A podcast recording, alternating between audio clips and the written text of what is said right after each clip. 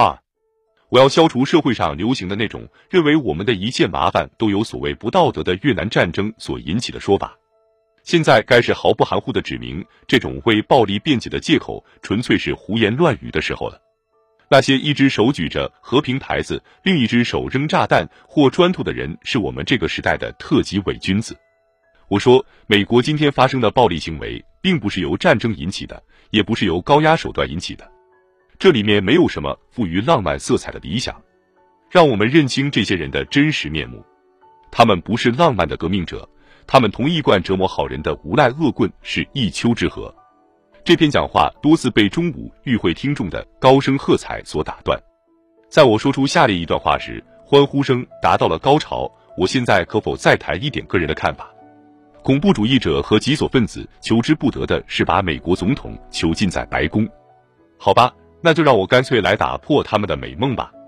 只要我担任总统，任何一群暴徒想要使我闭门不出，想要阻止我深入那些希望听我讲话。而我又愿意前往的人民群众中去，都是办不到的。这是一个自由的国家，我决心同我的美国同胞共享自由。我这个总统不打算被人禁锢在白宫里。我告诉霍尔德曼，我要把这次讲话的影片作为我在选举前夕对全国的讲话加以重播。接着发生的错误简直令人难以置信。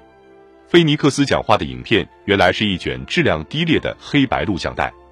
画面粗糙，讲话的声音受机场飞机库高大墙壁产生的回声的影响，非常刺耳，偶尔还有点模糊不清。参加这一工作的人都说糟透了，有些电视技术人员认为他连最低的播放质量都达不到。但是离选举前夕只有两天了，没有时间进行冗长的讨论，也没有谁愿意承担责任，主张我们不应当使用这个影片。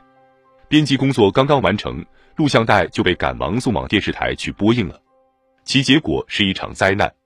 质量确实十分低劣，以致不少电视台接到了义愤填膺的共和党人打去的电话。他们认为这个节目肯定是遭到了民主党人的破坏，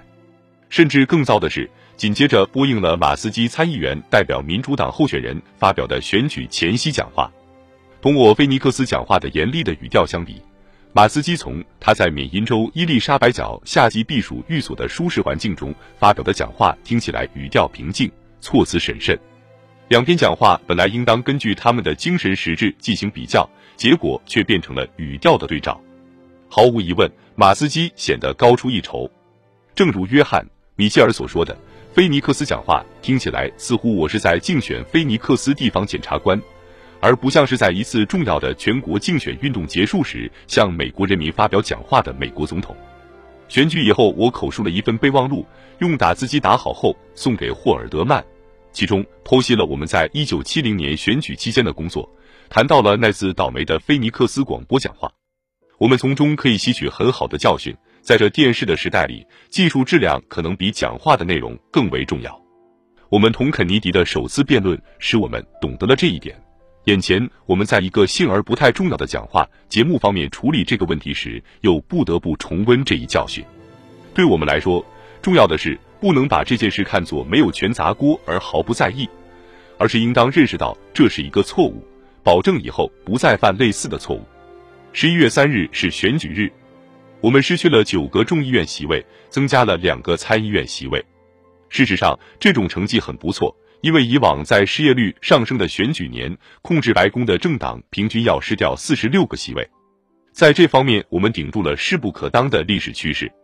另外，我尤其感到满意的是，落选的参议员中有一些是极端的自由主义者。使我们最为失望的是，我们在州长竞选中遭到了失败，我们失去了十一个州议院，其结果是在五十个州中只有二十一个共和党的州长。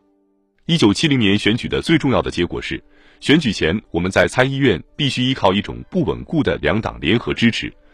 而选举后，我们在对外政策和国防问题上却有了一个微弱的但比较可靠的多数。虽然有这样的事实，虽然我们在众议院的损失要比以前历届政府在中期选举中的失败小得多。各电视网和报纸杂志带头进行的选举后的新闻分析，仍旧把选举说成是我的一次重大政治失败，并且说这将严重的损害我重新当选的机会。新闻周刊的封面登载了马斯基的像，里面的文章报道，现在民主党人敢于设想我在一九七二年可能要被迫隐退了。虽然我们最初企图利用社会问题去争取一批选民的努力，只取得了部分的成功，但我仍然认为基本的策略是正确的。在口授给霍尔德曼的一份事后的长篇分析中，我把视线转向一九七二年。我说，从现在起，我们就应当着手淘汰那些竞选众议员、参议员和各州州长的平庸无奇的共和党候选人，协助他们另行找到职业，代之以能够赢得选举的候选人。在一九七零年，至少有两个主要的候选人由于卷入了政治丑闻而被击败。我敦促采取措施防范这类危险。我们的候选人在个人道德和行为方面必须是无可怀疑和无可指责的。我写道：我们经受不起1972年的候选人名单中有人出现这种问题，我们必须毫不留情地把这类问题提醒候选人注意，要求他们把存在的问题清理一下。如果有的候选人存在这类问题而又无法清理，那就把他从候选人名单中除去。我说，我认为我们绝对有必要使白宫摆脱党派政治的影响。其办法可以是给共和党全国委员会增添精明强干的竞选运动管理人员，或是成立一个总统竞选连任特别委员会。我写道：“我要处于这样一种地位，即我能够问心无愧地站起来说，白宫没有参与玩弄新的一届国会开会后即将出现的政治权术。”我说：“阿格纽的措辞应该降级，但他要表达的意思却不应当降级。他应当让人看到他是在为某种目标而奋斗。”不是仅仅多方挑剔，把什么都说的一无是处。我写道：“我希望我们能够设法使共和党全国委员会振作起来。我敦促人们在执行任务时保持振奋的情绪，仿佛其中颇有乐趣似的。这同样适用于我的日常活动。在这方面，我要更自发些，少搞一点逢场作戏的小动作。不知由于什么原因，我们没有使人理解白宫的一切活动的意义。社交晚会。”礼拜仪式和特别招待会，我补充说，顺便提一下，必须做到这一点，但同时既不能使总统变成一个专门寻欢作乐的家伙，又不应当让玛莎·米切尔显得好像只有他才喜欢待在华盛顿似的。最后我写道：我准备听从我周围几乎所有人的忠告，坚决不插手我的竞选连任运动，直至一九七二年非参加不可时为止。事实上，我要使白宫摆脱党派政治的决心只是昙花一现。